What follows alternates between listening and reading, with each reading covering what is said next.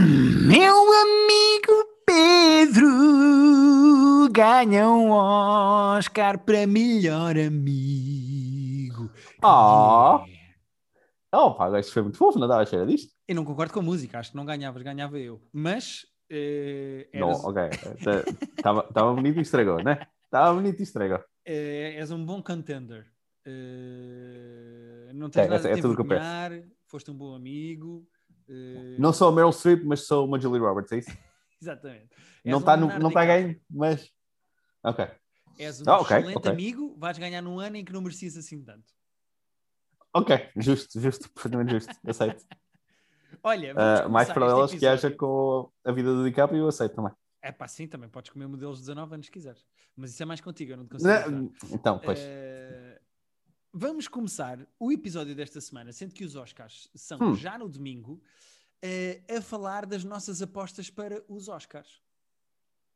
Sim, sendo que vimos eh, não tanto quanto eh, pessoas que querem falar sobre Oscars deviam ter visto. Não, e não, e sem dúvida, mas podemos aqui conjecturar um bocado como as pessoas nas suas vidas também podem fazer apostas e mais ou menos o que é que ouviram falar, sendo que eh, eu vou estar a acompanhar este episódio fazendo o Oscar Challenge, que é um desafio de um amigo nosso chamado Pedro Quedas.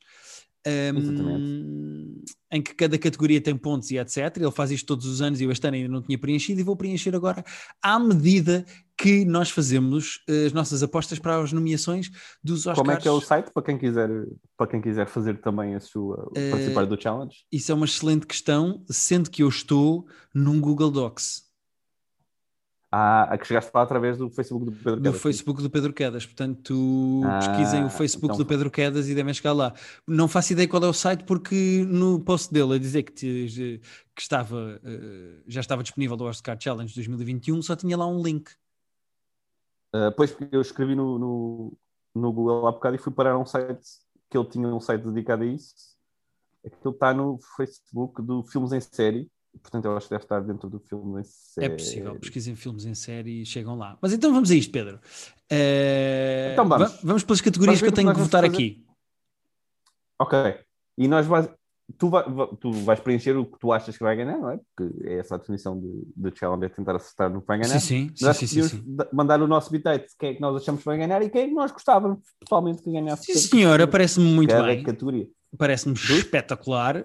Eh, Então vamos ao grande prémio da noite, o melhor filme. Eu vou dizer, sim, porque é o que está aqui no Oscar Challenge, é logo o primeiro. Eh, Ah, tá. Melhor filme, eu vou votar Nomadland. Achas que esse vai ganhar? Uh, eu também, entretanto, abri aqui, só para tu teres referência, uh, o site de apostas em que eu costumo gostar e que tem as odds de cada filme. Portanto, nós aqui conseguimos ter uma ideia de Ah, ok. o que é que uh, eles acham que são os favoritos. E, Eu acho que o favorito vai ser o Nomadland e o meu favorito também é o Nomadland. Eh, portanto, eu vou postar o Nomadland. uh, eu acho que vai ganhar o Nomadland. Uh, eu gostava muito que o Promising Young Woman, uh, que não é um filme perfeito, mas é um filme que tem defeitos, mas que eu gostei muito. Gostava que tivesse uma surpresa. Vai ganhar Eh, ganhar guiões e merdas. Pedro. Vai ganhar guiões e merdas. É possível. Eu posso dizer que para, para melhor filme, nas apostas, o Nomadland é esmagadoramente favorito. As odds para, para apostar no Nomadland são 1.20, portanto, Ih, então um é euro. mesmo esmagador. ganha- ganhas 20 cêntimos uh, de lucro. E o segundo favorito é o Trial of the Chicago 7, a 6.75. Pois pá. Depois tá. disso é o Minari a 15 para 1. E a partir daí é só 30, 40 para 1. Eu até aos Oscars, ou seja, até domingo, quero ver o Minari e o Trial of the Chicago 7. São os meus dois. Eu quero ver o Minari e o Sound of Metal. São os dois que eu gostava de, Ok. Eu vou votar Nomadland para ganhar eh, melhor filme. Está votado. Eu acho que ganhou no Madeleine, gostava de ganhar o Promising Young Woman. Ok.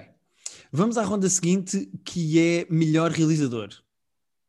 Melhor realizador. Eu tenho que vir aqui ver uh, quem é que são os nomeados.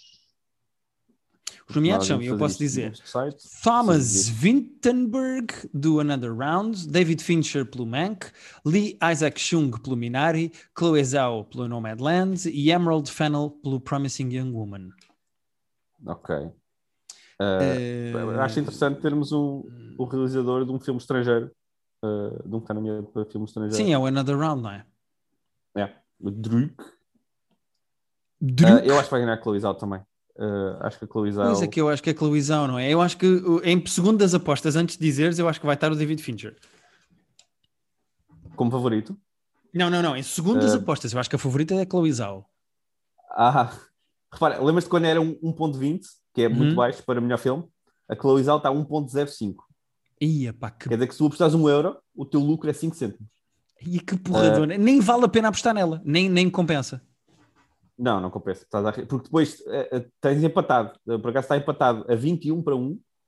Tanto o Fincher como a Emerald Fennel, como o Lee Isaac Chung estão todos a 21 para 1. O Thomas Wittenberg está a 56 para 1. Ia com caraças. Portanto, achaste que pode haver aqui uma surpresa, compensa bastante. Eu vou, Mas a Chloe Zhao, eu vou votar Chloe Zhao aqui no Oscar Challenge. eu, eu acho que sim também. E eu, eu, eu, é assim, eu, eu gosto quando, um, quando, quando há mais que um filme que eu gosto, eu gosto quando um ganha realizador e o outro ganha filme. Sim, Uh, percebo. portanto, eu gostava que ganhasse a Promis- o Promising Woman uh, filme e a Chloe Zhao realizadora e, portanto, vou pôr nas duas coisas a Chloe Zhao. Ok. Vamos para melhor ator. Melhor ator. Os nomeados são Riz Ahmed do Sound of Metal, Chadwick Boseman do Ma Rainey's Black Bottom, Anthony Hopkins no The Father, Gary Oldman no Mank e Steve Ewan no Minari. Eu acho Hum. que vou votar no que não é favorito. Ah, ok. Eu vou votar Ah. para ganhar aqui no Oscar Challenge, é a minha aposta, o Steven Ewan, que é a voz do Invincible. Vou já dizer, vou deixar aqui. Eh, E que posso dizer que em termos de favoritos é o menos favorito. Está a 86 para 1. A sério? Estás a falar sério? O, Steve Young é 86 para 1 para ganhar o Oscar no site que eu estou a ver. É que em primeiro deve estar o Chadwick Boseman, não é? Eu não queria compactuar com esta coisa O de quem Chad- morre. O Eh, Chadwick está a 1.1. A 1.11, Pois é isso. é, Eu não compacto com isto de quem morre tem mais probabilidade de ganhar prémio. É assim, uh, eu não vi, acho que também não viste o filme dele, o, o Ma Rainey's Black Bottom. Portanto, não, não vou dizer que ele não merece o Oscar sem ter visto o filme. Uh, também acho esse fenómeno de morreu, ganhou, uh, que acontece mais que uma vez, já aconteceu mais que uma vez. Sim. Acho um bocadinho estranho. Aconteceu mas, com o Heath Ledger, por exemplo, mas e que o Heath Ledger era mais ou menos merecido, porque o Heath Ledger tinha feito um papelão do caraças a fazer de Joker. Eu ouvi dizer que ele está muito bem nisto. Eu, lá eu lá- não vi, não vou, não vou opinar sobre, sobre se seria merecido ou não. Sei Não, eu é também não. Ninguém está a dizer se é merecido ou Eu- não, estamos só a dizer. A verdade é que eu daqui só vi o Gary Oldman. Uh, vou querer ver o Son of Metal e o, e o Minari até lá. Pois eu também, eu só vi o Gary Oldman. Eu vou votar no Steve, Steve Ewan, é, é o meu risco da categoria. Eu vou votar no, no Anthony Hopkins. Até estou pensando em ter um- tipo, uma moedinha aqui no Anthony Hopkins. Está a 7,5 para 1. E eu já ouvi dizer que ele está muito bem no da Fada, que eu não vi ainda, mas que é um filme pesadaço sobre, Ok. sobre doenças mentais e tudo. Sobre, Então vais Anthony Hopkins, é é. Vamos, vamos Anthony Hopkins. Eu vou manter Steve Ewan porque foi o que eu disse, é o que vai ficar. Ficou. Ok. Estamos para a melhor atriz principal e as nomeadas são Viola Davis pelo Ma Rainey's Black Bottom, Andra Day do de, United States vs. Billie Holiday, Vanessa Kirby Piece- Pieces of a Woman, Frances McDormand pelo Macdo- uh, Nomadland e Carrie Mulligan pelo Promising Young Woman. Uh, epá, isto é Frances McDormand ou não? Olha, eu é a categoria até agora mais interessante eh, em termos das apostas. Vou dizer que a Frances, que é a minha escolha, é a terceira favorita. Mas aqui está muito mais equilibrado. Quem é que está em primeiro aí? Tu aqui a Carrie Mulligan é a favorita. A A 2.27. sério? 2.27. Ih, Viola Davis 3.45. Frances McDormand 4.75. A Andrew Day 6.25 e depois a Vanessa Kirby está a 36 para 1.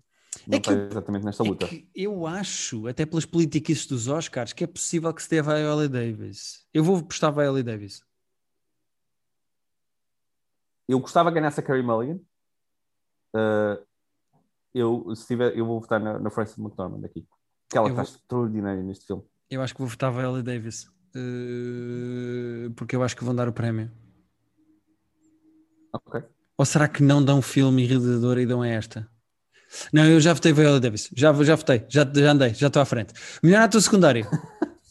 Eu tenho que me Ok, decidir porque senão ficamos aqui horas. Ator secundário temos o Sacha Baron Cohen pelo Trial of the Chicago Seven, o Daniel Kaluuya pelo Judas and the Black Messiah, Leslie Odom Jr. pelo One Night in Miami, que só o Pedro é que viu no mundo, Paul Racy Uhum. pelo Sound of Metal e o Lakeith Stanfield no Judas and the Black Messiah. Ah, aqui também tens.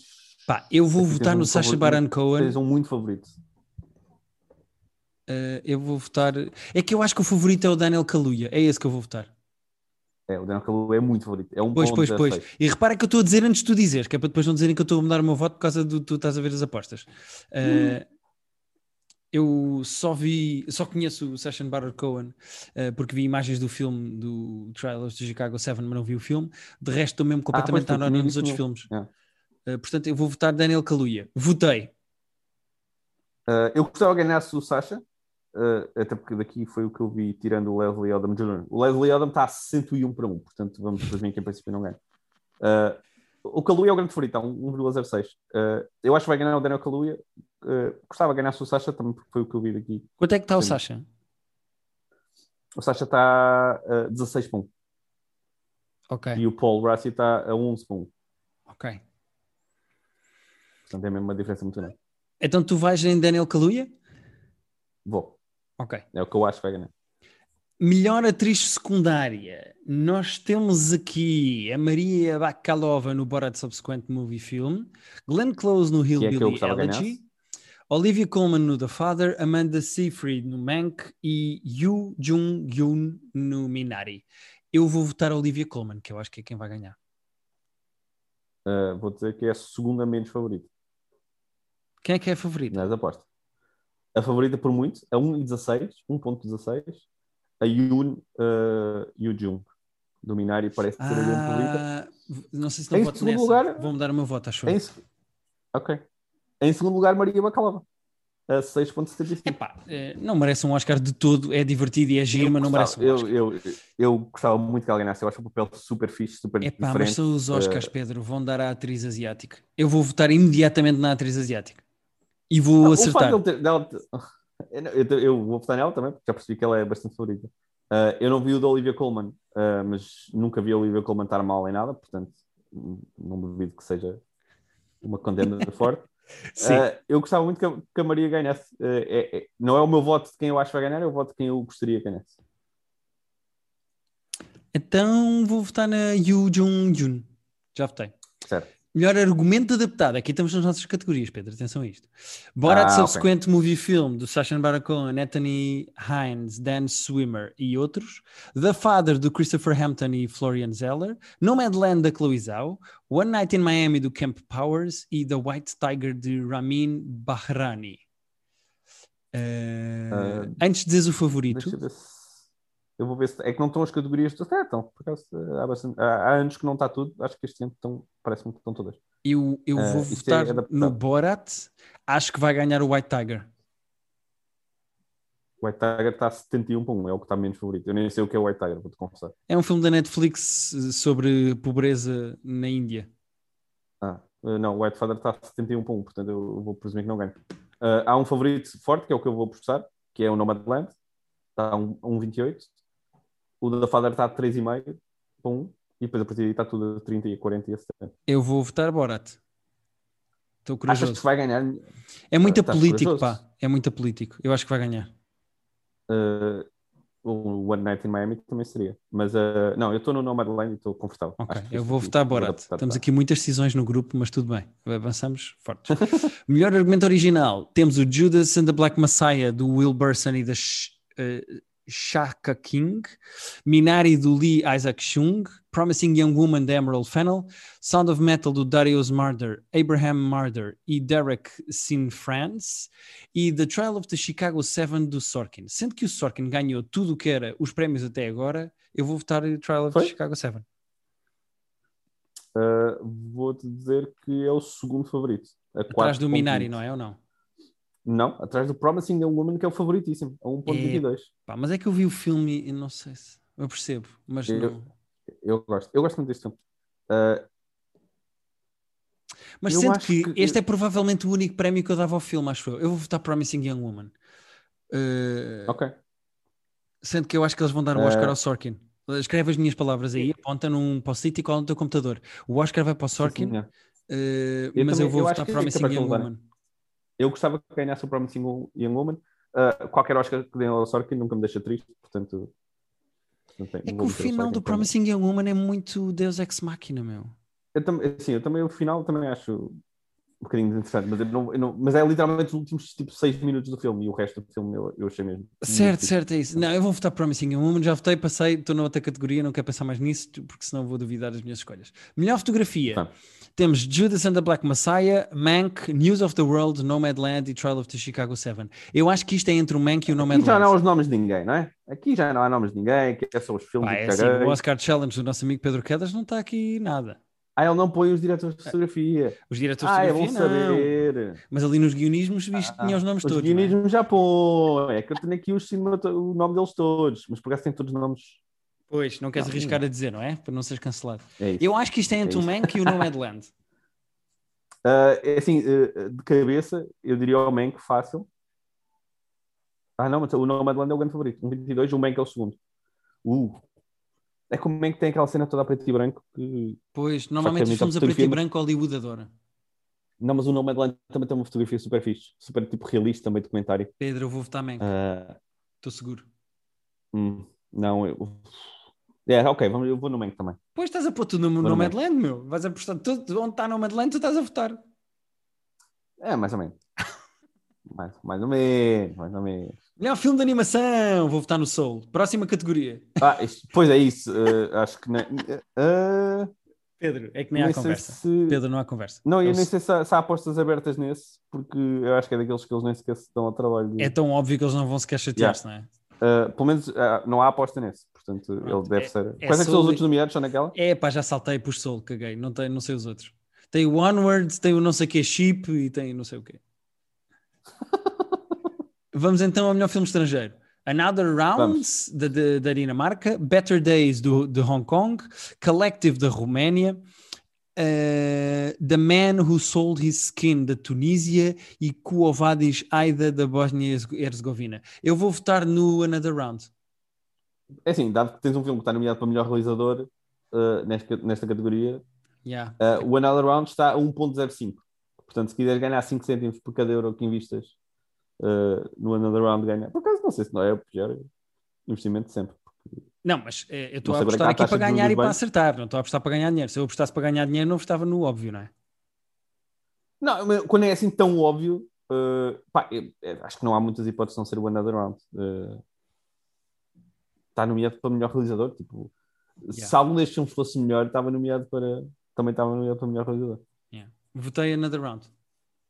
Também é. Uh, fácil. Se bem que. E é outro que eu quero ver. Por acaso já ouvi dizer muito bem e gostava de ver antes dos Oscars. Ok. Agora começamos a entrar na categoria, nas categorias em que eu fiz zero trabalho de casa. Portanto, eu não faço ideia em quem é que estou a votar. Vai ser às claras, vai ser às escuras e vai ser divertido. Hum. Melhor documentário. Ok. Temos Collective, Creep Camp, The Mole Agent, My Octopus Teacher e Time. E eu vou votar no Mole Agent, só pelo nome. Uh, ok. Uh, eu não vi nenhum destes e até gostava de ver, porque eu gosto de ver os comentários. Posso dizer que o grande favorito é My Octopus Teacher, a 1.28. A sério? E o time é o. Mas é assim, estamos só a dizer palavras, porque nós não, eu não sei, não sei o, o teor de nenhum destes. Hum. Então acho que vou votar no nem- segundo nem favorito, sei- vou votar no Time. O time é o segundo favorito, 6.28, 6.25. Uh, mas time. aqui nem sequer sabemos o tema para saber tipo, Não, não, se é caga, sobre isto é mais assim. a guerra ninguém da. Síria. Votei no Time, segui. ok. Eu- Melhor já- já vou montagem. votar neste. Ok, edição. Votaste em qual, desculpa? Não, já agora vou votar no tal do My Octopus Teacher, não sei o que é, mas se é Ah, tão claro, favorito. para ganhares ali 8 pontinhos. Uh, Claro. Melhor montagem: The Father, Nomadland, Promising Young Woman, Sound of Metal e Trial of the Chicago 7. Eu vou votar Nomadland. Olha, vou dizer que é o raro caso em que há dois filmes que estão a menos de 2 para 1. Portanto, há dois filmes que eles consideram tipo, quase empatados, com umas odds bastante baixas, e depois o resto é tudo muito alto. Nenhum dos dois que, que são favoritos é o Nomadland. O Nomadland é o terceiro a 10 para 1. Uh, favoritos são Trial of the Chicago 7 e o Sound of Metal. Hum. Não sei se estavas preparado para isso. Não tá. Eu vi o Trials of the Chicago 7 e é assim, o filme não é mal editado, claro que não, mas não é Então, assim um filme que me tivesse Eu votei Sound chamado. of Metal. Eu votei Sound of Metal, decidi agora. Pois, eu vou votar. Filmes de bateria, já, já o, o. Como é que chama o outro filme de bateria? O Whiplash. eh, também tinha assim uma edição muito tipo arriscada de baterias a acontecer, pessoas a reagirem e tudo. Mas isso é sobre um gajo que está a Portanto, ficar está a perder a audição e toca bateria. É um, é eu acho que isto é é, um mais para as categorias de som do que. Mas tudo bem, mas tudo bem. Eu vou deixar Também, aqui. mas eh, Vou deixar na montagem. Vou deixar Sound of Metal na montagem. também eu. Eu vou ficar no Sound of Metal também. Não é espetacular ver dois gajos a apostar nos Oscars em filmes que não viram? Eu adoro isto. Isto é o meu podcast É, favorito. sim, isto- é, é isso que eu queria dizer. Que valor é que isto tem para as pessoas que estão a ouvir? Não sabemos. Absolutamente Eh, mas nenhum. nos diverte. Melhor design de produção. Meu Deus, isto são as minhas categorias. Eh, então, temos The Father, Ma Rainey's Black Bottom, Mank, News of the World e Tenet. Eh, Não te vou saber dizer quem é favorito, porque esta aposta não há no. pá, a Production. Design, eu vou pôr Mank. Mank ou eh, Ma Rainey's Black Bottom. Estou só à procura da categoria para. Porque estava à procura da categoria nas apostas. Melhor design de produção. Production design. eh, hum. Hum. É Mank, vou para o Mank. Yeah, Não sei se sim, se não, mas Estou no Mank. eh, este Ma, Ma Rainey's Black Bottom eu acho que também é um filme da época. Bom, vou agora para o guarda-roupa, no- vou para o Ma Rainey's Black Bottom. Ok, justo. Melhor guarda-roupa, Eh, Ma Rainey's. Vou contigo, no fim. Não queres contigo. estar no Mulan, gostaste tanto? é merda. Melhor banda sonora original: The Five Bloods, Mank, Minari, News of the World e o Soul.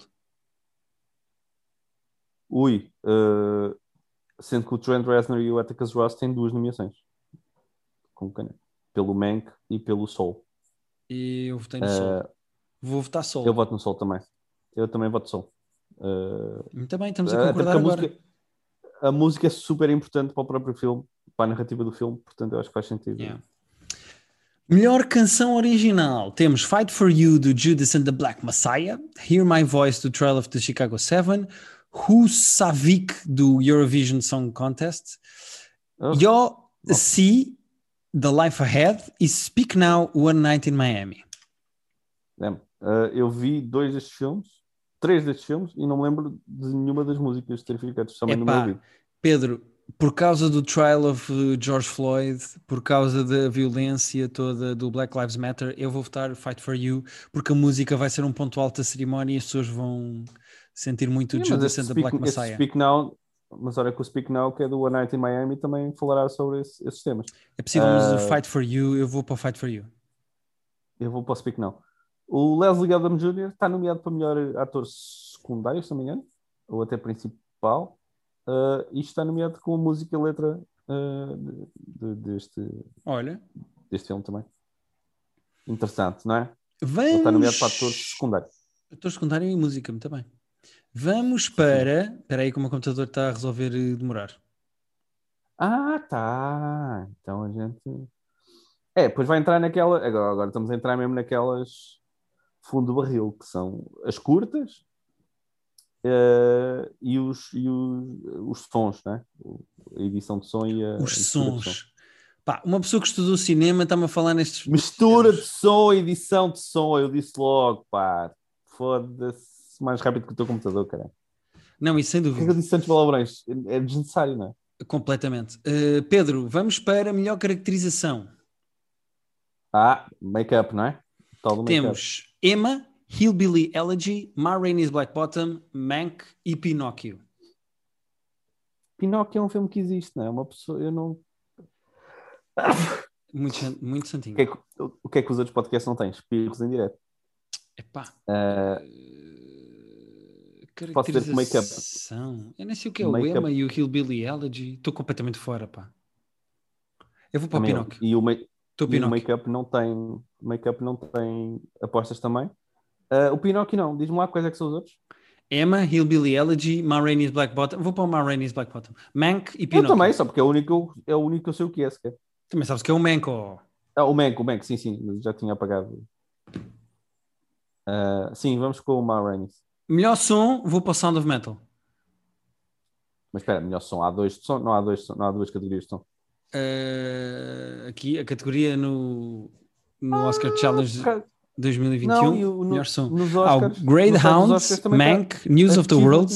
Soul, Soul e Sound of Metal. Pois, mas espera aí, espera aí, que de- de- isto é relevante porque Juntaram as duas categorias de som, É isso, a minha vida toda tivemos duas categorias de som e agora só temos uma. que não fazia sentido, que era mistura e edição, não era? Não, faz sentido para quem percebe de som, porque são coisas diferentes. Agora, para 95% da população que se está a cagar, se é mistura ou se é coisa, eh, ou se é edição, eh, isto é um passo, um pequeno passo para o homem e um grande passo para a humanidade. Por Sound of Metal, Pedro. Eh, também vou por aí. Próxima Também é categoria, melhor efeitos visuais. E nós temos Love and Monsters, que já falámos aqui no nosso podcast, The Midnight Sky, Mulan, The One and Only Ivan e o Tenet. Eu vou para o Tenet. Eh, é- o Tenet é mega favorito, está com 1.18. Eu, eu iria sempre votar no Tenet antes de ver isto, mas eh, sim, sem dúvida o Tenet. Melhor curta-metragem, vírgula, documentário. Colette, A Concerto, Is a Conversation, Do Not Split, Hunger Words e A Love Song for Latasha. Eu vou votar na Colette. Eh, é assim, estamos, estamos literalmente a votar em nomes, não é? Porque Só em nomes, só em nomes. Eu gosto muito do Do Not Split. Também acho que vou votar neste. Do Not Split é giro. Eu gosto muito do nome A Concerto with a Conversation. Eh, esse é de longe o meu nome preferido aqui, portanto vou votar nisso. Sem, Ok. sem informação nenhuma. Eu fico no Do Not Split porque parece que ele está a dizer Do Not Spit, de para de cuspir. Ah, giro. Não, Melhor curta-metragem de animação. Temos o Burrow, Genius Loki, ou Loki, uh, If Anything Happens I Love You, Opera e Yes People. Eh, ok, os dois nomes que eu gosto aqui mais é o If, If Anything Happens I Love You e o Yes People. Mas vamos para o If Anything Happens I Love You. Também há esse, estou a sentir esse. Já votei. E Pronto, última então categoria, temos melhor curta-metragem live action. Temos Feeling Through, The Letter Room, The Present, Two Distant Strangers e White Eye. Mais uma vez, sabemos pôr é. eh, Two Distant Strangers. Acho que é- estou a, fin- estou a sentir este. eh, Feeling True. Esse tem quase certeza que vai ganhar. É? Baseado, baseado em ter lido o nome de todos agora. Pedro submeter. Ah, pera, isto agora está-me a dizer que eu tenho que identificar semáforos. Ah, sério? Sim, para, para terem Ah, certeza querido. que eu não sou um. Agora é bicicletas. Um robô. Quantos podcasts é que têm captchas a serem resolvidos eh, em, em tempo real? As suas escolhas foram muito registradas, obrigado por ter participado. No dia 27 de abril, os resultados são partilhados na nossa página de Facebook. E eu vou ficar em último, como é costume. Uh, Vou-te ser sincero, quando eu for preencher isso, porque eu não fiz isso agora como tu, Não vou te lembras do que é que votaste aqui, não é? Não, vai ser, vai ser consideravelmente diferente das coisas que foram ditas em voz alta por Pedro nestes últimos minutos. Palhaço! Depois vais ver apostas e estudar isto tudo para apostar Mas e eu já- aqui a fazer já. às escuras. Não, se bem que estava a ver ali, eu, eu- quando estava à procura, fui parar ao site que já não existe, um site anterior do que onde ele fazia isto e ganhei dois anos seguidos, portanto, buia. Ganhei em 2015 e em 2016, por isso. Muito bem, isto são as nossas apostas para os Oscars que são no domingo, Pedro. O que é que estás à espera desta cerimónia? Eu acho. eh, que Eu nem sei quem é que vai ser- apresentar isto. Quem é que vai apresentar isto? Epá, acho que ninguém sabe. Quem é que apresenta os Oscars? Pá, Nós estamos há três anos a, comentar isto, sabe? A ser super bem informados e a fazer trabalho de cada ano. Este ano, ninguém nos chamou, é tipo, ah, caguei para os Oscars, nem sequer vi mais do que três filmes. Nem sei quem é que vai apresentar. E vai ser lá no. Vai, ser no, vai, vai haver humor de Zoom, como tu estavas a chamar na outra vez. Epá, Ou eu vai acho, ser uma coisa mais, mais presencial já. eu acho que vai ser só o humor de Zoom. Ah, é um ano estranho. É um ano estranho para Oscars, não só para os filmes que tivemos, como para, a- para a cerimónia em si. Ah, Tenho uma novidade que tu vais adorar, Pedro. Sabes quem é que apresenta este ano? Quem? Ninguém. ah, giro. Tá, Não há apresentador. ok. Como é que te sentes em relação a isto, Pedro? Ah, Assim, faz sentido, porque o meu entusiasmo já era baixo e agora começo a perceber porquê, porque nem sequer nos demos ao trabalho de arranjar um apresentador para isto, portanto. Eh, porque qualquer um deles acho que tinha tweets polémicos. Exato. será, que, é, será que não há apresentador porque uh, estamos em Covid ou porque não há ninguém com uma carreira limpa o suficiente para apresentar os Oscars no mundo? É, Pedro, é que não há nem pessoas que nunca tiveram Twitter podem apresentar os Oscars. Exato. Porque pode ter sido dito já alguma coisa. Sim. Bom, chega de Oscars. Eu não quero mais falar sobre Oscars, estou farto. Uh... e sou eu a tomar as rédeas deste podcast. Não quero mais falar sobre isto. Pedro, tens o microfone afastado da tua boca. Ah, pois foi. Veio aqui para trás agora, sabes? Mexi. Ah, estás de volta, e agora? estás de volta. Já, estou bem para... já estou em Dolby Surround. Agora estás ótimo. Agora, Oscar de melhor som para ti. Um... Ah, o Achievement in Sound. Eu tenho três coisas para falar, Pedro. Quantas coisas tens para falar? Olha, antes de começarmos a falar das coisas que temos para falar, e eu não as enumerei, e eu sou de portanto nem sei quantas são. Meu Deus. Uh, o que é que tu achas de nós promovermos o nosso Patreon, onde esta semana falámos de um filme digno de. que não ganhou tantos Oscars como. Só ganhou um, efeitos especiais. E nem sequer foi nomeado para filme. Foi nomeado para realizador. Foi, o Kubrick foi nomeado foi para realizador, nomeado. exatamente. Mas. E o 2001 Odisseia no Espaço, que nós uh, nos forçámos a ver, mas que acaba por ser uma experiência interessante. Sim, é daqueles que custa, uh, mas vale a pena. Exatamente. É como pôr um uh, supositório vou-te deixar com essa sozinho, não vais ter o meu apoio, nem, vais, nem, nem te vou renegar, nem te vou apoiar nessa, nessa afirmação. Até porque a metáfora que eu fiz no nosso Film Club, no Patreon, foi bastante melhor, aquela dos Maias. Sim, sim, a do Ramalhete dos Maias foi.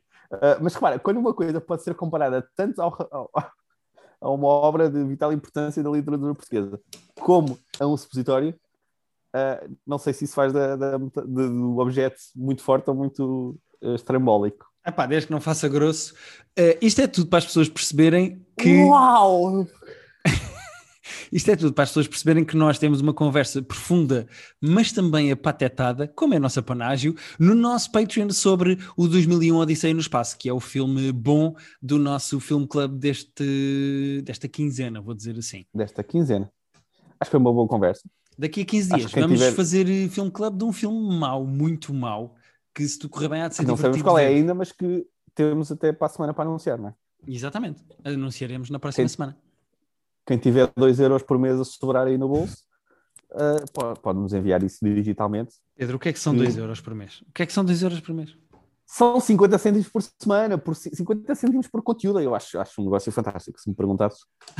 Uh... isto parece um daqueles anúncios a joias do canal das joias. Sim, sim, agora eu estou. E se ligar nos próximos 10 minutos, Uh, não acontece nada, porque nós não vamos atender.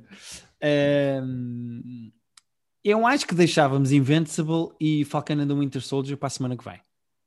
Até porque o Falcon acaba para a semana, portanto podemos fazer. O Falcon o, acaba para a semana. O, o checkmate. Exatamente. O Invincible não acaba para a semana, para não? Não, não, não. Não, acho que o Invincible ainda temos dois ou três. Uh, tem mais dois. Ok. Uh, uh, olha, só queria... dar um shout-out ao Justin Roiland do Rick and Morty que faz um cameo neste episódio de Invincible. Uh... Pá, sim, e a voz dele, uh, a voz dele é muito característica mesmo. Ainda por cima o gajo bebe Parece... e arrota ao mesmo tempo, eles fizeram de propósito para yeah. ter aquela ponte. Uh, mas o yeah. Ezra Miller, que faz de Flash na DC, também faz uma personagem, mas não dá para reconhecer que é, é verdade.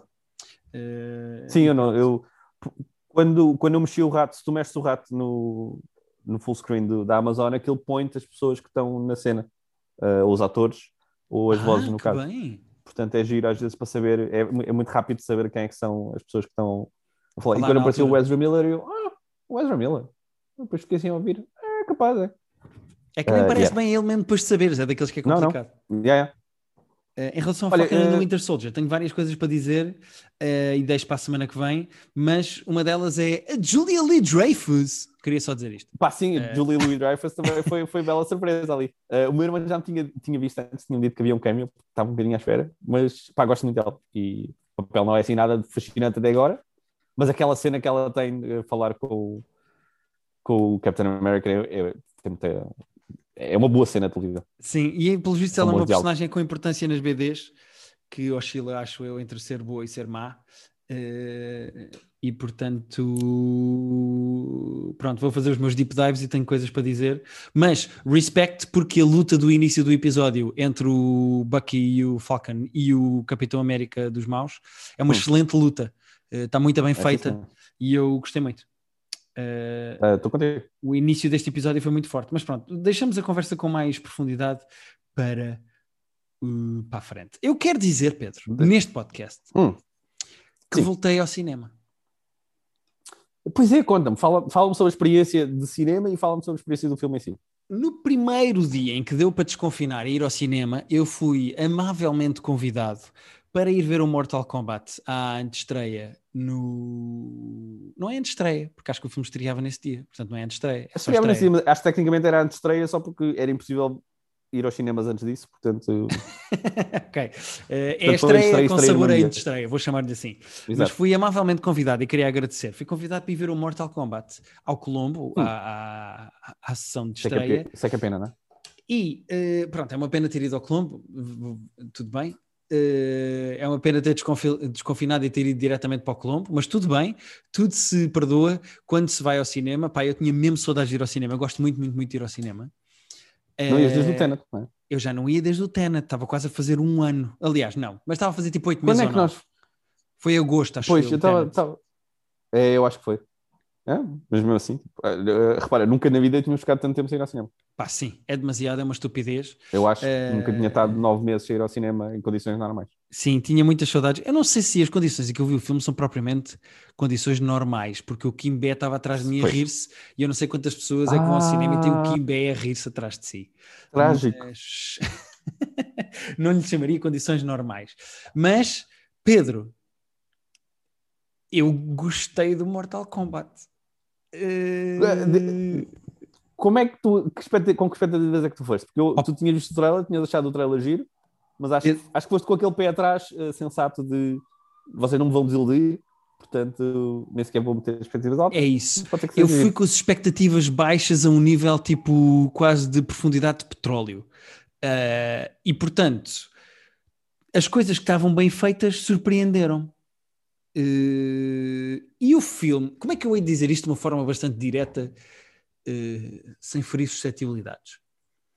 Se vocês são fãs, fãs do Mortal Kombat, jogaram os jogos e conhecem os personagens, uh, se, se, são fãs do jogo, vão gostar muito do filme. Se não são, okay. é possível que achem que o filme é estúpido e azeiteiro. E o filme não deixa de o ser. O filme é estúpido e azeiteiro. Mas para é um quem conhece. Para quem é que é, não é? Exatamente. Aquilo é feito especificamente para. És fã de Mortal Kombat, conheces as personagens, conheces a história das personagens, queres ver pessoas a arrancar cabeças e a ver se a espinha e não sei o quê, aquela coisa dos fatalities. Isso está tudo lá. Violência gratuita, porrada. É exatamente o que está ali naquele filme e é exatamente o que vocês vão tirar dali. Portanto, o filme é azeiteiro e estúpido, mas é da maneira certa, sabe para quem é que está a falar. É, pronto, é isso. Acho que é tudo o que se pede neste tipo de. É assim, no, nunca, nunca estávamos à espera de ver Shakespeare quando uma pessoa vai ver. Ah, não, não, não, sem dúvida. Sobre Mas, Mortal Kombat, portanto. Uma das coisas que acontece muitas vezes neste tipo de filmes é tipo eles arranjarem uma personagem que é o comic relief e depois o comic relief não tem piada nenhuma. É, um exemplo disso foi no Godzilla vs. Kong. O ator do Paperboy do Atlanta é o comic relief do filme e é tudo ao lado. Ele não tem graça, aquilo não tem graça, nada funciona, o tom está todo ao lado. E neste caso, neste filme, as piadas até funcionam. Eles têm uma piada muito engraçada sobre as pessoas que a jogar Mortal Kombat carregam sempre no mesmo botão e estão sempre a dar o mesmo não, tipo okay. pontapé. E então há lá uma luta em que eles, eu não quero estragar a piada porque ela tem graça e eles gozam com isso, gozam com o nome do franchise ser Mortal Kombat com capa. Há cá uma personagem que diz: pá, mas isto tem aqui um typo, isto está com capa. Ou seja, eles têm assim graças boas e é, é divertidas. É e depois todas as. Ou seja, isto é mesmo feito para quem jogou o jogo. e todas pois, as referências a meio quero... do filme são coisas do jogo. O Fatality, o Finish Him, o Come Over Here, uh, do Scorpio. Epá, tá, é, é, isto é, é, construído. Eles arranjaram uma narrativazinha à volta do Sub-Zero, que é o, o, vilão do filme. Arranjaram uma narrativazinha que é pela rama suficiente só para as personagens andarem à porrada umas com as outras. É tudo pela rama, porque o interessante é ver a violência da porrada, que é muito gratuita e muito gráfica, e é divertido ver a pancadaria entre eles. Ou seja, para quem que gosta do jogo e tem referências do jogo, isto está ótimo. E o filme funciona é, perfeitamente. É que eu acho que às vezes esses, os estúdios caem no erro, que é ok, há tipo 2 milhões de pessoas que querem ver isto, mas nós queríamos que, que têm interesse no Mortal Kombat e que jogaram os jogos. Estou a dizer 2 milhões, é um número aleatório. Mas o filme, nós queremos fazer o filme para 5 milhões porque queremos ganhar mais dinheiro assim. Então tentam fazer um filme para toda a gente quando só, só vai acertar. Quando, quando fazendo para 5 milhões, ninguém vai gostar. E que se fizerem para os 2 milhões, que de facto são o público-alvo, Vão gostar e vão estar fãs não ganham tanto dinheiro, mas é isso. Este filme é um perfeito exemplo de como fazer para os 2 milhões e não fazer para os 5 milhões funciona. E ainda por cima, Exatamente. claramente isto está montado para ser franchise, porque eles não mostram as personagens todas, o final fica em aberto para Ok. virem mais personagens que tu te lembras do jogo, mas que não aparecem neste filme. Ou seja, aquilo está feito para. Olha, malta, se isto correr bem, fazemos outros. E qual é a tua relação com o Mortal Kombat? Lembravas-te de toda a gente? É Fizeste muitos jogos? Eu não me lembro da história pessoal das personagens, porque quando eu jogava Mortal Kombat eu não acompanhava eh, a, a- a história das personagens, mas eles têm todas assim uma espécie de uma backstoryzita que até alguns têm relação uns com os outros, familiares e não sei quê, e alguns É querem que se vingar lembro-me tipo, de alguns nomes. Lembro-me de vários nomes de personagens, mas não de todos. Sim, mas há, há coisas no filme, há personagens que aparecem no filme que tu dizes, Hum. ah, eu lembro-me deste do jogo, e eles não explicam de onde é Ok. que vêm, não dão a backstory, é do género, pá, ou conheces isto dos jogos, ou tipo, não estás aqui a fazer nada nesta sala de cinema, Exato. relativa a isto. Eh, o, o filme não tem propriamente muita paciência ou explicação para quem não conhece este universo. Se não conheces, tipo, estás a mais, estás a ver? Compraste um bilhete, compraste um bilhete burramente. É isso, vieste ao engano, azar o teu, obrigado pelo teu dinheiro, até à próxima. Porque Exato. eles fazem um grande esforço de te explicar eh, nada. Não, acho isso fixe. Acho isso fixe. Mas o filme tem a sua própria coerência interna, percebes? O. Certo, certo. Mas é tem, tem uma viagem do herói. sabem- Sim, sim, Ou tem. vocês sabem o que veio ou ou não sabem. Exato, exato. Aquilo tem um, um princípio, um meio e um fim, as personagens têm eh, crescimento e objetivos, e, ou seja, nem todas, mas a, a principal, a principal tem, etc. Pá, não conheces, eh, vai à tua vida e não digas mal disto. Yeah. É a atitude do Mortal Kombat. É tipo, é pá, não conheces não isto, conheces, vais jogar Street Fighter, né? vais jogar Street Fighter, exatamente. É isso mesmo, Pedro, definiste na perfeição. Sendo que, eh, qual- no debate Street Fighter Mortal Kombat, tu és time quê? Eu nunca que eu fui que- muito de jogos de porrada, tanto que eu joguei Eu os também não. dois. Também não. mas eu acho que apesar de gostar do Mortal Kombat e de me ter divertido a jogar Mortal Kombat, não jogo há muito tempo e se eu tivesse de me definir diria que sou Street Fighter. Eu também. Tenho mais afinidade com as... Apesar de também, lá está, nunca passei muito tempo com nenhum deles, mas tenho mais afinidade com as personagens do Street Sim. Fighter. Se há de facto uma guerra de franchises entre o Mortal Kombat e o Street Fighter, de pessoas que preferem um ou pessoas que preferem o outro, e não jogam o outro porque preferem um, como por exemplo há com o FIFA e o PES e não sei o quê, eu não estou dentro eu não disso. É isso, também não sei se há esta guerra, mas, não mas são dois jogos que se comparam muitas vezes um, um com o outro. Claro, claro. Até tiveram, tipo, tiveram vários jogos ao longo dos anos em várias consolas e muitas vezes os dois existirem na mesma consola. Tiveram aquelas guerrinhas, não é? Normais dos jogos.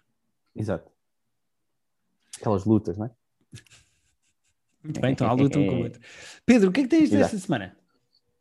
Olha, Guilherme, uh, tenho uma cena em específico, mas não sei se tens algum interesse em falar do, do mesmo brevemente, do princípio e meio fim, porque nós vimos o primeiro e falámos o que falámos semana passada, e eu achei este segundo episódio bastante mais uh, prazeroso de ver do que o primeiro. É isso, eu, eu acho que sabe melhor ver o segundo do que o primeiro, mas eu não tenho grande coisa a dizer só porque eh, uma das coisas que nós temos a semana passada e que eu acho que faz mais sentido depois de ver o segundo é eu sinto que isto é o tipo de coisa que é preciso ver tudo para perceber exatamente como é que se brinca para poder apreciar. E acho que é mais fácil veres o segundo porque já sabes exatamente como é que funciona o mecanismo. A verdade, Se bem também, já que- não estás tipo, a- a- de olhos abertos para tudo. a tentar consegues perceber e o que é isto. é- mais. Exato, exato. Se bem que os defeitos que o primeiro episódio tinha e que nós falámos no primeiro estão no segundo. Ou seja, isso não mudou.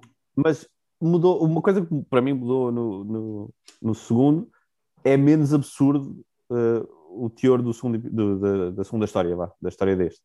Ah, Do- sim, é do- menos. Talvez fosse inteligente da parte deles terem começado com uma história que não tivesse um portal e fosse mais terra a terra, uma história Pois, mais de relações. É que Eh, a história de relações deste, eu achei, sabendo que é uma coisa escrita em duas horas, é assim, eu adorava ver esta história com eles a terem uh, semanas para escrever e fazerem o- a melhor cena que se- estava na cabeça deles, uhum. com esta história gira de amigos que descobrem que afinal não se conhecem tão bem como. Acho esse conceito interessante. Explorado em duas horas uh, de escrita, uh, não dá para explorar tanto quanto quando se eles tivessem tipo um mês para escrever esta, esta curta. Sim. Uh, mas eu gostei, gostei muito mais deste episódio em termos de dos diálogos, dos personagens, de, de... o acting está tá fortíssimo de toda a gente ali. Uh, até a Jessica Trido, que não era uma atriz que eu desse assim grande, chamasse muita atenção. Está muito bem nisso. Não, mas ela está bem, está muito bem nisso. Uh, e gostei bastante mais do segundo episódio do primeiro. Sim, senhora. Não sei se. Eu concordo contigo, concordo Mais contigo. coisas. Pronto, pronto. Uh, queria só deixar esse ressalvo, porque nós tínhamos gostado semana passada, mas uh, gostei bastante mais desse. Uh, e não, e podemos aconselhar as pessoas a ir ouvir o nosso episódio da semana passada, saltam diretamente, exatamente como neste. Se nós falamos de uma série que vocês não veem ou não conhecem ou que não querem ouvir spoilers, etc., vocês podem sempre. Nós tentamos sempre falar sem spoilers, mas se falarmos com spoilers, avisamos. E vocês na descrição do episódio aqui em baixo têm o um minuto e o tema, portanto, um podem sempre saltar. Uh, exato, porque o Pedro faz isto muito bem, é o Pedro que faz a inserção de caracteres. Eu redondo, eu, eu só ponho de 5 a 5 segundos, tipo, eu não ponho, não, não ponho nada tipo aos 3 e 28, ou é aos 25 ou é aos 30. Mas eu acho muito bem, Pedro, e é essa uh, teimosia que te caracteriza. Um, Exato podemos continuar em cenas portuguesas. Eu gostava, porque eu estive a ver hum. o primeiro episódio, eu gostava de falar da nova série do Opto, escrita pelo João Miguel Tavares, uh, Tiago ah, Paes, saiu na sexta. Rodrigo Nogueira e Catarina Moreira. Uh, eles escreveram. Quatro pessoas para escrever isto? Quatro pessoas para escrever isto. Uma série chamada Prisão Domiciliária, que é assim a nova. Uh, estreia a nova série do, da Opto, da plataforma da SIC. Chama-se Prisão Domiciliária. Tu não viste então? Não, não, não. Eu não tenho no Opto ainda. Uh, mas, mas vi que ia sair isso e estava. Estou moderadamente curioso e estou especialmente curioso em saber o que é que tu me tens a dizer sobre. Olha, fala-me. É... Estou a pensar por onde é que eu pego nisto. A equipa é parecida com a do clube, tanto que a realizadora é a mesma, por exemplo, se bem que a equipa de guionismo okay. não tem nada a ver. Uma das coisas que eu criticava no uh, clube, clube, é que aquilo parecia uma série ao início e rapidamente se transformou numa novela uh, com todos os defeitos que isso acarta, uh, nomeadamente personagens desaparecem, depois voltam, narrativas que ficam a meio e eles cagam, e numa série não é assim que se escreve, claramente aquilo é feito e conduzido narrativamente por pessoas que fazem novelas, e eu acho que isso é um grande defeito daquela série e que perdeu muita qualidade por causa disso. Uh, okay. a, a realizadora é a mesma, mas pronto, esta equipa de escrita que, que eu saiba não tem assim tanta experiência de guião, ou pelo menos a pessoa que encabeça isto, que é o João Miguel Tavares, é pá, não é guionista, pois. portanto não é propriamente uma pessoa de guião. E depois tu começas a ver o, o, o início do episódio e a primeira cena, a cena inicial, antes do genérico, é excelente. É, okay. Parece Tarantino, é super bem escrito, é bem é, realizado, okay. tem tensão da, da, medida certa, tem descrição de personagem da maneira certa. Ficas a conhecer aquela personagem que é um político que estava praticamente a ser. Uh, nomeado líder do partido e, portanto, primeiro-ministro, porque o partido ia à frente das sondagens, tu percebes que aquilo é assim um, um mega político que era o próximo primeiro-ministro e que é acusado de corrupção e branqueamento de capitais num esquema de corrupção com lavagem de dinheiro e etc. numas marinas. E ele é okay. engenheiro, ele é o senhor engenheiro, e pronto, não sei se percebes em quem é que o João Miguel Tavares se inspira. Não, é isso, a, su a subtilidade das referências. Eh, não, é enorme, é, é enorme, é enorme. Uh, e, e, o dinheiro vem em envelopes. Não sei, pronto, uhum. tu consegues acho, perceber mais ou menos onde é que vai buscar a inspiração esta série. Mas. Alegadamente, não é? Alegadamente, exatamente. Uma das coisas que uh, eu gostei foi exatamente essa cena principal, essa primeira cena se bem que depois, ao longo do episódio, eu achei os diálogos muito, muito, muito fraquinhos. Os diálogos são okay. escritos por alguém que quer fazer frases de trailer. Uh... Ah, estou a ver. Percebes o que eu quero dizer? Sabes quando Sempre os guionistas escrevem uma série e escrevem tipo porque vocês passaram um imenso tempo a apostar no cavalo errado e agora estão a tentar ir atrás do cavalo. Sabes aquelas frases que ficam Sim, muito bem isoladas em pare trailers? Parecem giras, mas yeah, parecem giras, mas depois é isso, quando tu escreves, tu pensas, fogo, ninguém diz aquilo. da frase. Epá, e que depois yeah. fica. O, a série, yeah, eu não gosto. Em circunstância alguma. Sim, eu não gosto ativamente dos diálogos da série. Eu acho que a série é okay. é incrível porque parece que aquela primeira cena inicial foi escrita por alguém que escreveu aquela cena e disse: Pronto, vocês agora têm aqui esta cena, façam o resto. E as pessoas Exato, que fizeram o resto tentaram fazer como aquela e não conseguiram. Ok. É muito esquisito. Aquela, série, aquela cena parece escrita por outra pessoa. Uh, parece outra série. E tem muito, essa primeira cena tem muito, tem muito diálogo, é porque da maneira que descreveste, eu estava a achar que era mais tipo montagem de coisas a acontecer. Não, não, não, não. É a Tarantino. São personagens à volta de uma mesa de jantar a conversar. E parece ah, okay. tudo muito divertido. Eles estão a discutir um promenor de uma coisa tipo. Uh, parece o Royal with Cheese do Pop Fiction. Yeah. Eles estão a discutir uma cena muito específica e depois a certa altura, porque aquilo serve para fazer descrição de personagem, nomeadamente esse senhor engenheiro uh, que vai preso, ele tem um ataque de fúria com um promenor. Ou seja, é mesmo a Tarantino. É, ah, tá. É, sim, é sim, super bem feito. É super bem feito. Uh, mas os diálogos são. Péssimos. Uh, com coisas do género, a certa altura há uma personagem que diz: Tu já viste bem esta conversa, parece saída de uma novela. As personagens dizem este, uh, dizem este tipo de coisas, umas sim, às coisas outras. que ninguém diz, não é? Pois é isso, coisas que, que ninguém diz, em circunstância alguma. É, é, é claramente o tipo de coisas que alguém que não escreve imagina que está num grande guião. Yeah. uh, portanto, se eu tenho que criticar abertamente alguma coisa nesta série, é os diálogos. Eu acho que são mesmo fracos. Uh, okay. Agora, o ritmo disto é muito lento claramente estão a esticar isto para vários episódios, o que pode ser mas bom é, ou ser mau. É mas... 2000 Odisseia no espaço lento? Ou, não, não, ou não, não, não, não, não, não, É 2021 Odisseia numa casa lento.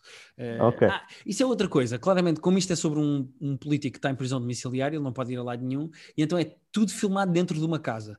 Tudo bem que a casa tem tipo piscina, sauna, quartos, etc, etc, mas é tudo é, a mesma mas casa. A produção agradece, não é? É isso, agradece. agradece. E não só, é claramente uma série de pandemia, sabes? Do género. Vamos, precisamos yeah. de gravar tudo no mesmo sítio e as pessoas quando entrarem têm que fazer testes e temos que falar durante o dia. Uhum. Ah, não te preocupes, o político está em prisão domiciliária, é tudo na mesma casa. Perfeito. Uh... Olha, quantos episódios é que vão ser, sabes? Uh, isso é uma excelente questão. Eu acho que vão ser oito, se eu não estou em erro. Oito, ok. Sim. E temos história para oito episódios aqui? Vamos ter que ter, não é? É pá, espero que sim. Espero que sim. Uh, a trama, que é um termo que eu adoro, a trama está a ser desenvolvida trama, de uma forma uh, uh, inteligente, acho eu, se bem que muito lenta. É meio repetitivo o primeiro episódio em termos das personagens dizerem que problemas é que têm. ok. E eu acho que uma das coisas que se nota que isto em, em, que a série é mais amadora, quando devia ser mais profissional, é. Sabes quando numa cena. Uh, imagina que está uma família à mesa e alguém diz hum. uma coisa e a outra discute e gritam e atiram pratos pelo ar e depois alguém diz assim: uh, Roberto João, respeita ao teu pai. O teu pai esteve preso Sim. e voltou agora para casa, respeita ao teu pai. E a criança cala-se e depois fica, acaba a cena, mas ficam as personagens a olhar entre elas com planos apertados em que elas estão a olhar umas para as outras sim, sim, sim. e isso dura durante dois minutos, do género. Agora é ele uhum. olhar para ela, depois ela olha de volta e baixa os olhos, depois olha para a mãe, depois tens um plano da mãe a olhar e tipo, tu pensas, se isto fosse um jantar, alguém teria dito alguma coisa e as pessoas não estavam só a olhar-se. É, não, tipo, eu, eu, é tonto. Um dos meus desafios é cenas que acabam de maneira que na vida real nunca podiam acabar. Tipo, alguém ia ter que dizer alguma coisa a seguir, alguém ia ter que a cena, a, a, cena não acabaria ali na vida real e, na, e, no, e na, na, série, tipo, de repente estamos do outro lado e as personagens já estão. Já sim, passou sim, tudo. sim. É um dos meus pet peeves. Pá, eh, a mim irrita-me cenas em que as pessoas ficam. Eh, a cena devia ter acabado 3 minutos antes, porque entre olhares de personagens não me servem para nada, sabes? Tipo, eu vi-os a uhum. discutir, eu não preciso de ver olh, olhos nos olhos e agora baixo o olhar para o meu bife e depois vou olhar para o meu irmão e pá, eu não preciso disso. E outra coisa é que uh, eu acho que há atores competentes nesta série. Uh, Ia exemplo, perguntar o, isso. O Afonso Lagarto parece-me bastante bem na série. Uh, agora, isto anda tudo à volta o do Afonso Marco Lagarto Almeida. é o principal? Não, não, não. Ah, o Marco Almeida. Não é Afonso Lagarto. Afonso Lagarto é, é João Lagarto? mais velho. Não, isso é o João Lagarto. Não, o então João é Lagarto. Lagarto. É o Afonso Lagarto, não sei quem é. O João Lagarto Afonso é o Pimentel. O Afonso Pimentel parece-me bem. Ah. E mesmo a mãe do político, que é a Valérie Bradel, parece-me bem. Uh, a filha, que é uma rapariga que eu uh, conheci no casting do CC, que se chama Paula Magalhães, também está bem. Ou seja, há, eu acho que há atores que estão bem e que eu gostei de ver.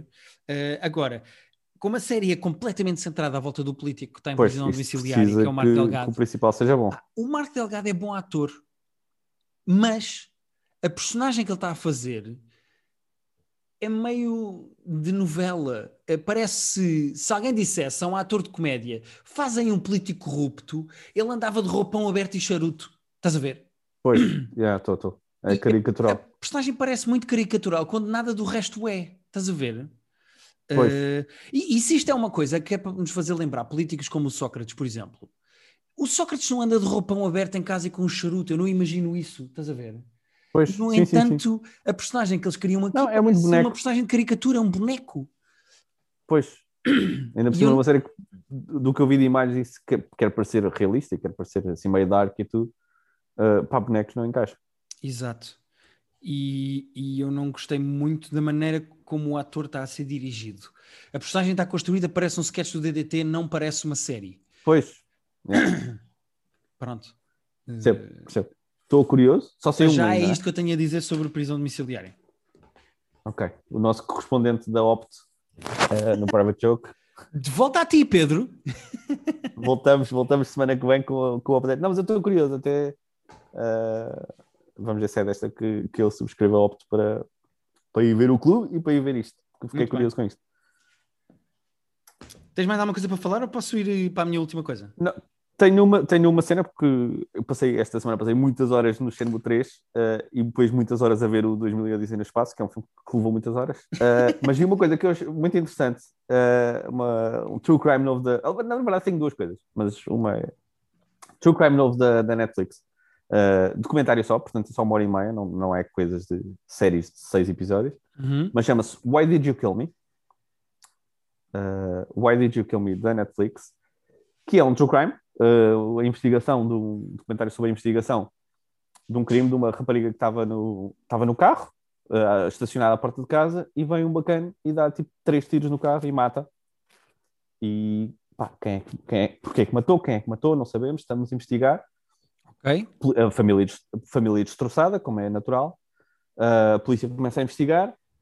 Tudo indica que foi um membro de um gangue. Isto é em Los Angeles, em LA. Uh, terá sido um membro de um gangue, mas a polícia não está a conseguir avançar muito. Não está a investigar gangues é notoriamente difícil porque são comunidades bem fechadas, como, como é natural. Uhum. O que acontece? A, pri- a prima da miúda que morreu, que tinha uns 30, e- 30 anos, mais ou menos, não me lembro exatamente a idade, a prima dela, que era adolescente, mais nova, pai, que adorava a prima, tipo, era tipo, a prima, a prima que morreu, era a ídola dela, ela respeitava o bué, queria saber tudo.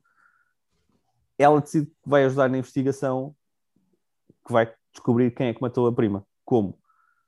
Sabendo que eh, era alguém, provavelmente, de um gangue, e de um gangue específico, dos 51, 501, acho. Ela criou um MySpace, isto é em 2000 e pouco. Ela criou um MySpace Ah, falso. MySpace. Ok. Yeah, data-se, eh, mas, mas era no pico do MySpace, portanto toda a gente tinha MySpace, My, eh, MySpace, incluindo gang members. E ela cria um perfil uma rapariga, mete uma foto de uma rapariga que ela acha gira, cria um perfil de uma rapariga que ela acha que os, que os gangsters iam achar piada, Ok. começa a adicionar todos os gang members desse gangue no perfil e a meter conversa com todos e a flertar com todos e a tentar perceber e a fazer perguntas ah, pá, mais ou menos dissimuladas e a tentar perceber quem é que tinha o carro que foi visto na cena do crime, Ok. quem é que anda a dizer que fez isto Catfish de gang members, não é? Catfish de gang members. E assim, só vou dizer isto, não vou, não vou spoiler nada do comentário, mas uh, foi importante esta, esta, este catfishing para a eventual conclusão do, do caso. Uh, e é uma adolescente de 13 anos que faz mais do que a polícia de LA para, para encontrar quem é que matou a miúda. Ok. Ok. Achei tu, tu andas numa, numa senda bastante grande de true crime documentaries. Este Porque- é, é porque em eles é fazem que muito. colocarias este? É dos melhores? É dos piores? Esse- É- Não, este é, este é tipo sólido. Uh, o conceito é- não chega a ser tanto uh, Don't Fuck With Cats, mas é ali uh, a, tentar, uh, a tentar chegar ao Don't Fuck With Cats, Uhum. a cena toda da, da exploração da internet. Uh, como é só um episódio, é mais difícil ser mega bombástico do que eu acho que quando, quando estás tipo 5 horas numa, numa cena, consegues mais explorar mais é? e depois Ok. estás mais investido do que, do que numa cena de uma hora e vinte. O comentário é relativamente curto. Mas, pá, mas achei, achei fascinante uma adolescente fazer catfishing a gang members para, para encontrar quem matou a prima. Está aqui Ah pá, uma boa hora e vinte. de- Só essa de descrição é espetacular. Yeah. Por isso é que eu só conto a descrição e quem, quem achar isto interessante vai ver. Por outro lado, uh, saiu a season nova do The Circle, uh, da qual eu não me vou alongar. Pois é, seu viciadão. Não, e só vi, Ele é um só vi velho, eu vi um velho lá. T- Tem um não sei se tu te lembras do conceito do The Circle, Lembro-me, lembro-me. de como é que funciona. Uh, vou lembrar quem não se lembra que o The Circle, eles estão todos no mesmo prédio, mas estão cada um no seu, no seu apartamento, na sua casinha, vá. E os membros, os, os participantes do reality show não se veem nunca. Portanto, todas as interações são através de, de uma rede social interna que eles têm, que é o The Circle, e é tudo por eh, texto. Portanto, tu podes ir lá como tu próprio, Uhum. te- faz, tu, quando chegas lá, fazes um perfil com a tua foto, com, com os, com os teus gostos e com, com quem é que tu és, e podes fazer o teu perfil genuíno e seres quem tu és o tempo todo, ou podes fazer catfishing dentro do jogo. Inclusive, há lá uma mulher que vai e faz um perfil do marido, que ela disse: Ah, mulheres são muito com- complicadas, eu vou fazer um perfil de um gajo, porque eu acho que o gajo vai ser mais acessível a toda a gente. E ela faz o perfil do marido dela, mete a foto do marido, mete as características do marido, e depois age todo o tempo como o marido. Ok. Uh, dois participantes uh, interessantes nisto. Um é a Chloe do Too Hot to Handle. Que, quando ela apareceu, eu vi, ah, eu conheço esta cara, dá um lado, eu já vi esta fulana. E depois era a do Too Hot to Handle. Uh, não, eu não me lembrava. ok. Lembrava-me da cara dela, não me lembrava quem é que ela era. Estás aí a ver quem é Tu- a Chloe do Too Hot to Handle. Que uh, no- aqui numa rede social em que não dá para vê-la e que a personalidade dela tem que ser mais uh, é mais importante do que no Too Hot Handle. A pobre da miúda é burrinha que nem uma, que nem uma lontra. Uh, é, é quase deprimente o quão tonta ela é. Ah, já me lembro quem é a Chloe. Tive que ver. Pois, ela, quando ela aparece. Pois, eu também. eh, Aliás, eu, eu- a mim foi o contrário. Eu vi primeiro e depois eu tipo, quem é esta? Mas eles dizem logo que ela é do The Hot Handle. E depois, eh, o que acontece? No final do primeiro episódio há uma eliminação, porque as eliminações funcionam assim: a determinada altura, eles são oito, votam de um a sete uns nos outros quem é gostam mais e quem é gostam menos. E as duas pessoas que têm mais votos positivos, as duas, pessoas que têm mais votos de alto, Ok. são nomeados influencers e essas duas pessoas juntam-se e escolhem alguém para si. Final do primeiro episódio há uma pessoa que sai e há- imediatamente há uma pessoa, há um novo concorrente que entra. Durante as primeiras semanas eles saem e entram até e só depois é que vão sendo eliminados Ok. uh, para ser menos. O que acontece? Entra Lance Bass, que eu não sei se tu estás a ver quem é pelo nome. Dos Backstreet Boys. o- 205, estavas perto? Uh, Lance Bass entra no The Circle Uh, e eu vou, vou fazer o mesmo cliffhanger que eles fazem no fim do episódio, que é, será o próprio ou será alguém a fazer-se passar pelo Lance Bass, o que também seria tipo sinistro. E é muito alguém esquisito ter- se alguém se estiver a fazer passar. Pelo Lance Bass, é, é tipo, é ballsy, não é? É tipo, como assim alguém vai se fazer passar por uma estrela da pop? Ok. Entretanto, eu já vi na net se é ele ou não. Pois, é- é- uh, descobre-se logo no episódio a seguir. Uh, Pois, porque sai tudo de uma vez, das não pessoas. é? Uh, saem, se eu não me engano, saíram metade dos episódios uma semana e metade na outra. Ou quatro, são quatro episódios por semana que eles estão a lançar. Ok. Não sei se vão ser oito ou doze. Deve- Devem ser doze. Devem ser três semanas de quatro episódios, cara. Ok.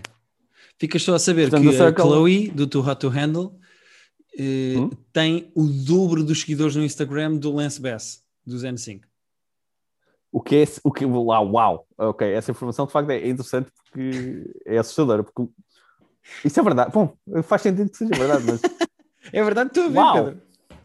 não acredito, não acredito. Tem quase o triplo, todas. porque ele tem 580 mil e ela tem 1.4 milhões. Damn, tem quase o triplo. Uh, pá, e ele, tipo, a bem ou a mal, era uh, fundador de uma das bandas mais uh, populares de uma década, uma década sem, sem, sem redes sociais, Uhum. e ela entrou em dois reality shows. Pá, sim, mas ela é gaja. P- Sim, e aí depois há esse handicap também que, parecendo não, faz muito Vai ter diferença. sempre mais seguidores nas Damn. redes. Damn, ok. Estou um bocado confuso, perturbado com, esse, com essa informação. Muito bem. Uh, e o que é que tens mais para nós? Eu tenho mais uma coisa muito fechar, rápida, imagino. mas que uh, normalmente nós falamos aqui de coisas porque as pessoas andam a ver, falamos aqui de coisas porque é a grande estreia da semana, ou porque uh, já vimos outras temporadas e estamos a ver a nova temporada de X. raramente, acho eu, não acontece com tanta frequência, eu tropeçar numa coisa como tropecei e gostar tanto hum. dela, e portanto o, o, aconselhamento que eu vou fazer é totalmente oh. enviesado, mas genuíno. Uh, ok. Eu andava a ver, tu sabes, eu já falei aqui várias vezes que eu gosto, pronto, eu gosto de jogar PlayStation, mas eu tenho um carinho especial por jogos uh, indie, aqueles jogos mais pequeninos hum. como Limbo, Inside, esse tipo de coisas, assim, jogos mais uh, pequenitos e indie da, das coleções da PlayStation. E passei por um jogo que a imagem despertou curiosidade, uh, chamado Shady Part of Me, que é um jogo de dezembro de 2020, ou seja, tem quatro meses, tanto, ah, cinco é? meses, o jogo é relativamente é. recente. E eu instalei, comprei o jogo, o jogo estava relativamente barato, é 14,99 ou 13,99, acho eu. Epá, e estou maluco. Foi diretamente para o meu top de jogos favoritos. Um, Uau! Mais do que o Rapture, então. Epá, muito mais. Uh, isto é, o jogo é, o, o jogo joga-se em mais ou menos 4, 5 horas na pior das hipóteses, mas à volta de 4 horas. Portanto, é um ah, jogo uau, relativamente okay. rápido. E é um jogo... Então já acabaste, imagino. Já acabei, já fiz duas vezes. Uh, e o jogo Damn. é uma espécie de... De uma forma bastante simples, o jogo é um jogo de plataformas. É um jogo de puzzles. Uh, ok. E tu jogas com uma menina que tem medo da luz e com a hum? sua sombra, que só pode okay. andar em luz. Huh. E okay. o jogo funciona sempre em, duas, em, du, em dois planos ao mesmo tempo. Tens no plano do chão à tua frente a menina e tens na okay. parede atrás da menina a sombra da menina. E tu consegues mexer certo. só a sombra ou só a menina. Hum. E tens de fazer puzzles, tens de puxar alavancas, empurrar coisas, puxar coisas, para a, para a, sombra conseguir caminhar e para a menina conseguir caminhar. Sendo que a menina okay. nunca toca em, em, luz e a sombra nunca a pode sombra... andar na sombra porque não consegue passar, eh, porque senão desaparece, okay. ou seja, não existe. Tem que estar certo. luz para ela poder passar. Pá, o jogo é uma viagem super poética e bonita sobre saúde mental, sobre terapia. Okay Uh, e sobre como a menina tem que ultrapassar os seus traumas para poder brincar na rua com outros meninos e como ela está a ficar isolada. Ouves a voz de um okay. terapeuta que tenta falar com as duas e não consegue bem comunicar com elas. A música é absolutamente genial e eu tenho escrito a ouvir a banda sonora do jogo, que eu acho que é uma obra-prima, espetacular a banda sonora do jogo.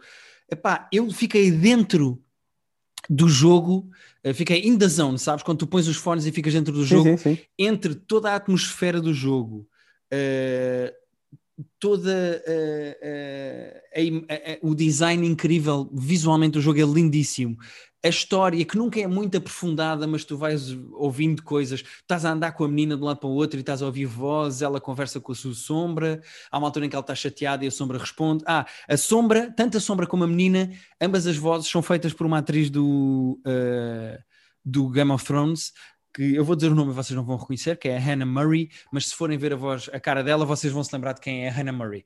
Um, okay. vou, a vou sombra também. tem voz de mulher a criança tem voz de criança e elas comunicam uma com a outra. Okay. Pá, e eu acho isto absolutamente. É, o jogo é lindíssimo e foi uma experiência do caraças jogá-lo.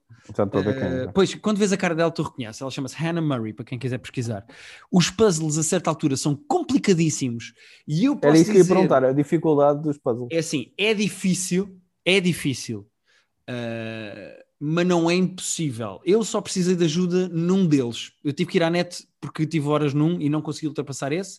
E quando vi na net pensei, ah, se eu tivesse, imagina, paravas de jogar e voltava no dia a seguir, se eu Sim, se calhar fizesse o reset, se calhar tinha chegado lá.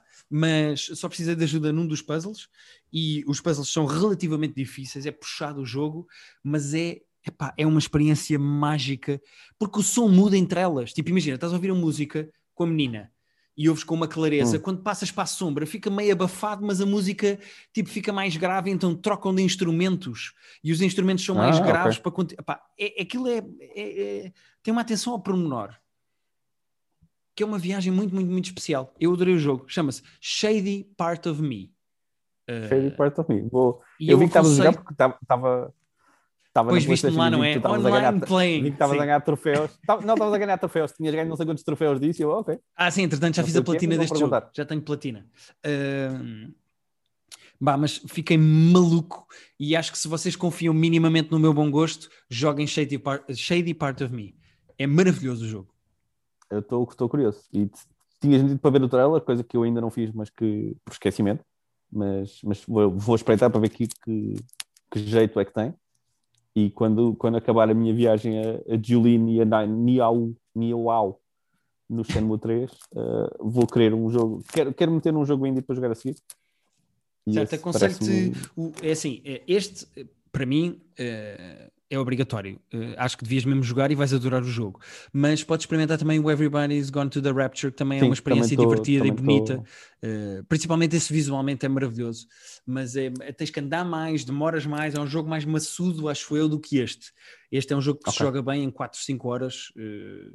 ah, jogas o jogo todo de uma ponta à outra e ele merece ser jogado de uma ponta à outra porque apesar da dificuldade dos puzzles, em alguns pontos vais ficar irritado com aquilo, mas apesar disso, a experiência toda de ouvir as vozes, as conversas e acompanhando a história, eles fazem uma coisa maravilhosa que é, não só os cenários são muito divertidos, como eh, há falas que vão aparecendo no cenário escritas. Pá, é super Ah, bonito ok. visualmente. O jogo é lindíssimo e, e aconselho-te a jogar este. Vale a pena. Estou curioso. Eu ainda a muitas horas do fim do Shenmue, eh, mas, mas espero eu. Mas apontas no ainda, mas- telefone Shady Part of Me e já sabes que quando acabares é esse que vais jogar a seguir. Sim, senhor. De relembrar, só porque chegámos ao fim do nosso episódio, de relembrar que nós no nosso uh, Film Club, uh, quem ouviu há bocado está a ouvir agora. Ninguém saltou para ouvir agora Sim. e não ouviu há bocado. Portanto, uh, pronto, tem o Provavelmente não. 2001, tem o 2001 Odisseia no Espaço no nosso filme. Exato. Nosso Patreon- Patreon.com barra private joke. Nós voltamos para a semana, em princípio, já depois dos Oscars. Vamos falar dos Oscars, do que Vamos falar, nos vamos Oscars. falar, vamos falar das graças que o apresentador vai dizer. Ah, espera. Um, e... tô- Agora fiquei com um bocado de medo dessa cerimónia ser eh, ainda mais aborrecida do que tem sido nos últimos anos. Epá, eu espero que não. Mas vai ser humor de Zoom. Vai ser muito humor de Zoom. Não, não contem comigo para isso, mas enfim. mas vai dar na RTP pela primeira vez em, em algum tempo. Eu vi a preparação, ou seja, eu acho que é o red carpet. Se é que existe algum género de red carpet numa coisa em 2000, Não, não, a meio de uma a pandemia. RTP vai transmitir a, RTP vai transmitir a cerimónia. Mesmo, mesmo a cerimónia? Sim, sim, mesmo, mesmo a cerimónia. Ok, ok. Então pronto, então vejam na RTP no domingo. Eh, nós na próxima quarta-feira vamos falar da cerimónia e vamos falar de mais o que tivermos visto até, até lá. Exato. Ou, ou de mais nada se eu passar as, as próximas tipo, 90 horas no Shenmue 3. Que é possível? É. Não, perfeitamente possível. Perfeitamente possível. Não vou mentir. Sendo que não, não vou mentir que quase me forcei a ver o documentário para ter alguma coisa para dizer aqui, porque senão ia ser um monólogo de 9 horas sobre Shenmue que ninguém merece.